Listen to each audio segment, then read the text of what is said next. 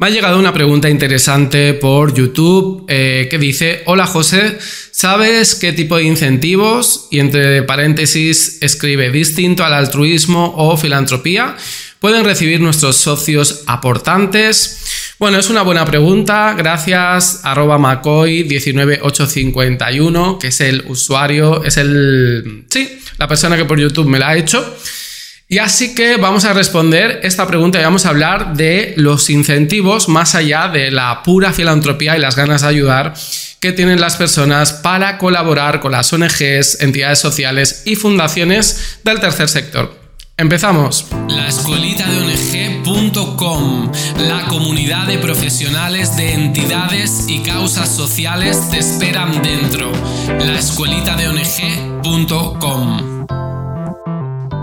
Bueno, antes de nada, déjame darte la buena entrada al 2024. Es cierto que en 2024, estas semanas, se han ido publicando eh, vídeos y podcasts, pero los había dejado programados. Es más, son un curso de técnicas de fundraising que está muy bien, dura cinco horas y si aún no lo has hecho, pues te invito a hacerlo. ¿No? Pero ahora ya en 2024 vamos a retomar el curso normal y habitual del podcast y del canal de YouTube. Así que gracias por enviarme esta pregunta. Si queréis enviarme preguntas, ya sabes que por email o en el canal de YouTube lo podéis hacer, ¿vale? Yo intentaré responder en la medida de mi tiempo y de mis conocimientos. Bueno, eh, ¿qué incentivos tiene una persona para donar a una ONG? Eh, se pone mucho hincapié a los incentivos fiscales, es decir, en países como España, si una persona da en sus primeros 150 euros anuales, eh, te lo voy a decir de memoria, lo tendría que ver, pero si da eh, por ejemplo, 100 euros, ¿vale? En todo el año, Hacienda, digamos, eh, te incentiva fiscalmente para que el 80% de tu donado te devuelva en la declaración de la renta. Es decir, de cada 100 euros, en los primeros 150 solo estarías dando 20 euros, ¿no? Porque luego cuando declares se te eh, devolvería. Pero esto, en mi opinión, no es un incentivo. Esto es, pues, eh, es que incentivo, técnicamente es un incentivo, ¿no? Porque incentiva etimológicamente, si entendemos la palabra así, a que las personas donen. Pero esto no es una motivación, ni un motivo, ni un disparador, ni algo que impulse a las personas a donar a una ONG. No dicen, ay, sí, voy a donar a esta ONG porque eh, luego me, voy a, eh, me van a devolver lo donado. No, para eso no haces nada y te quedas igual, ¿no? Por lo que eso no es un incentivo, en mi opinión. Eh, ayudar a la causa está clara que es la primera motivación de las personas ¿no? que participan económicamente con ONGs. Pero debe haber algo más, debe haber algo más que no nos están explicando y que hace que una persona, sin que nadie se lo pida, un día diga, es que mira, hay una ONG que me gusta cómo lo hace realmente, porque veo a través de su comunicación que realmente su ayuda está llegando donde dice que está llegando y veo cómo eh, los beneficiarios ya pueden ser animales, niños, enfermos, eh, plantas, árboles, en fin, cada causa social es loable y cada cual que defienda la suya. Pues eh, sus beneficiarios están mejor que hace X tiempo, porque he visto un proceso de transformación o de defensa de sus derechos y realmente eh, merece la pena apoyar a esta causa social. Pero bien, esto sería la filantropía, ¿no? Eh, ¿Cómo podemos buscar un motivo más allá de lo obvio para que una persona decida donar? Bueno, se me ocurren tres y te los voy a enumerar de eh, menor a mayor grado, digamos, según mi opinión. Uno es que la ONG sea la primera en hacer algo a favor de una causa social. Ser el primero es algo muy poderoso porque eres recordado siempre, te posicionas en el imaginario colectivo como que el primer, eh, la primera organización en defender o en preservar los bosques fue, ¿vale? Que a lo mejor no es cierto, porque hubieran, hubieron antes otras organizaciones que lo hicieron, pero fue la primera organización en, en ser mainstream o en llegar a un público masivo y entonces se asoció la causa social con la entidad social, que esto es, esto es un éxito. ¿eh? Si tú consigues hacer esto, como diciendo, a ver, preservación del medio ambiente y piensas en Greenpeace, es que has hecho muy bien las cosas si eres Greenpeace, ¿vale? Eh, bueno, puede ser que, sea esto. Puedes decir que, mira, ellos estuvieron antes ellos se lo merecen, para ellos mi dinero, ¿vale? Porque yo con que soy eh, simpatizante del medio ambiente, estoy a favor de la preservación natural, pues a ellos quiero darle mi aportación económica porque estuvieron desde el primer día y también estando desde el primer día demuestras indirectamente que tu entidad social eh, es profesional, porque si tú sobrevives al transcurso de los años, significa que estás haciendo bien las cosas. Significa que tienes apoyo, que has podido entablar relaciones, que has podido pues a nivel económico sostenerte a través de los años y eso pues da una garantía y una confianza y una seguridad a las personas que hacen que les apoyen. No es lo mismo una entidad que ha, sido creada hace seis meses que una que lleva 16 eh, años, ¿no? Obviamente dice mucho a su favor si puedes mantenerte en el tiempo.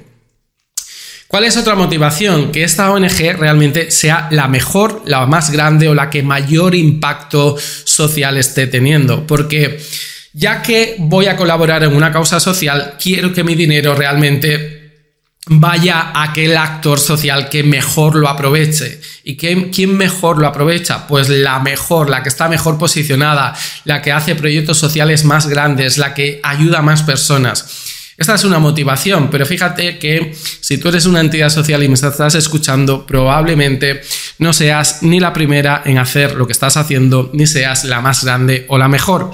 Entonces, seguimos con la pregunta del millón.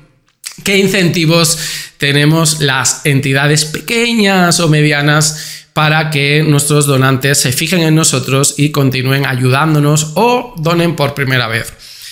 Pues yo creo que es la diferenciación a través de un atributo, a través de algo que tú hagas diferente, sobre todo positivo, obviamente, al resto. Es decir, probablemente como tu ONG hayan otras entidades sociales que sean parecidas, que sean similares, que trabajen tu causa social, pero la razón de ser de tu entidad social es algo diferente, es algo especial, es algo que te hace único. Si no, si no tuvieras estos atributos diferenciadores, probablemente te hubieras unido a la causa de la ONG que estaba primera o a la causa de la ONG que es la mejor o la más grande o la de mayor impacto.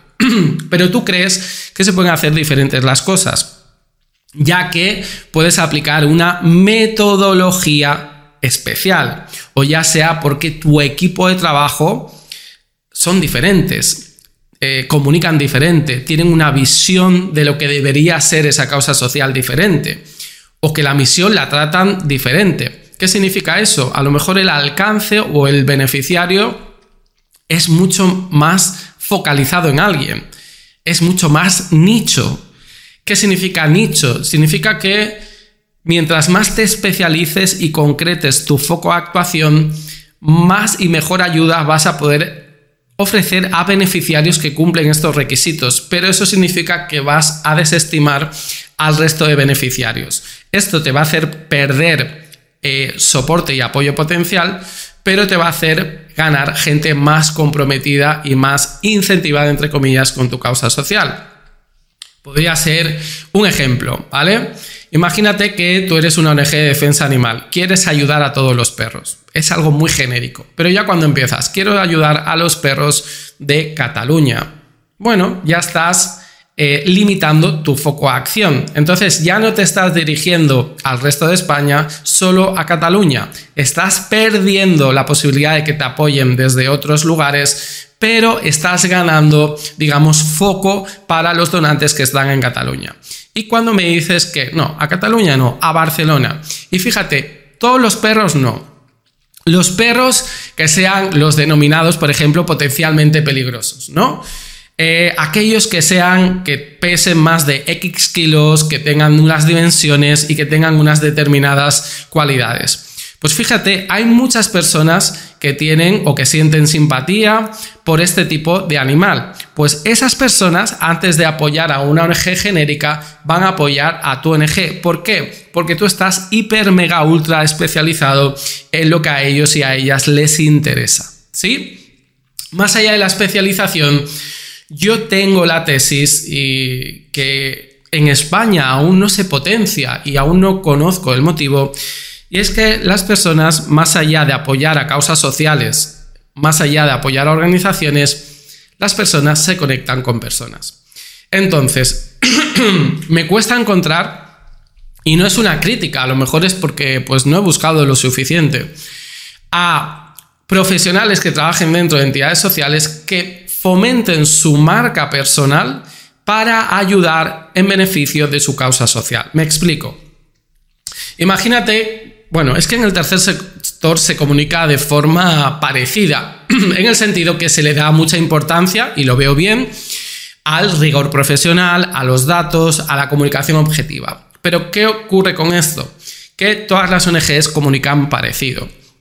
Si hubiera un profesional un director, una directora o un técnico o una técnica que tuviera un magnetismo personal aparte del rigor institucional y profesional, que comunicase con palabras y un lenguaje que conectase con el público objetivo, que conectase con las personas que lo ven en YouTube, que lo escuchan en podcast, yo creo que esta ONG arrasaría y se llevaría consigo muchas donaciones.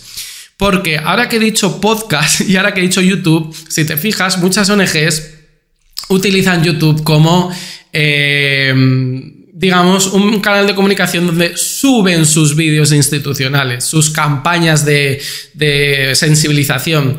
Pero es una comunicación muy profesionalizada, institucionalizada. No sale una persona como te estoy saliendo yo aquí y te estoy mirando a cámara y te estoy hablando. Y tú puedes decir, José, podrías tener una cámara más profesional, se te podría escuchar mejor, podrías prepararte mejor eh, pues los podcasts o los episodios. Sí, totalmente cierto, pero mi objetivo no es eso, mi objetivo es conectar contigo.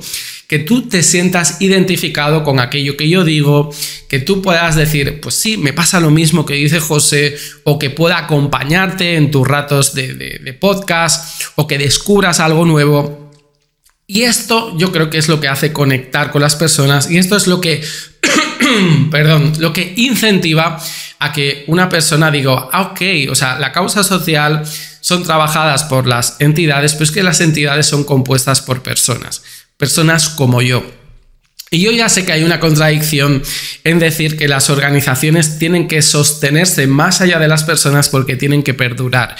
Pero la realidad es que conectamos cuando vemos a una persona. Por eso, por ejemplo, en LinkedIn las cuentas institucionales no funcionan tanto como las cuentas personales, porque queremos ver al profesional, ¿no?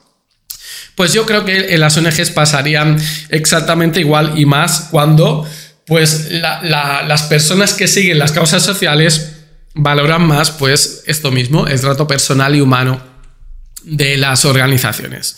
Así que yo os animo de que superes los miedos que te hace enfrentarte a una cámara y hablar delante de una potencial audiencia. Que a mí, yo sé que son como 10.000 en YouTube, pero a mí me da exactamente igual mm, lo que puedan pensar de mí.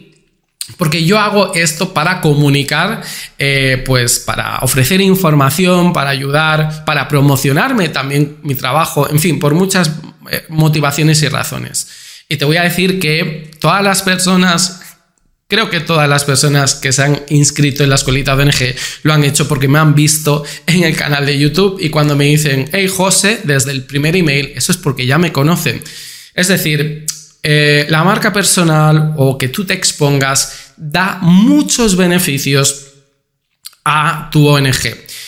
Esta es mi recomendación, esta es la forma en que yo incentivaría, decir a una persona, no solo estás ayudando a una causa social, sino que ya perteneces a nuestra organización, crear una comunidad, pero es que una comunidad no se crea en torno a un logo, se crea en torno a unos, eh, a identificar pues unos comportamientos comunes y que tu base social, tus seguidores puedan sentirse identificados con lo que tú expresas, pero no en la página web, sino en la forma en que tú tienes de trabajar y comunicar. Y tú eres el representante o la representante de tu entidad social.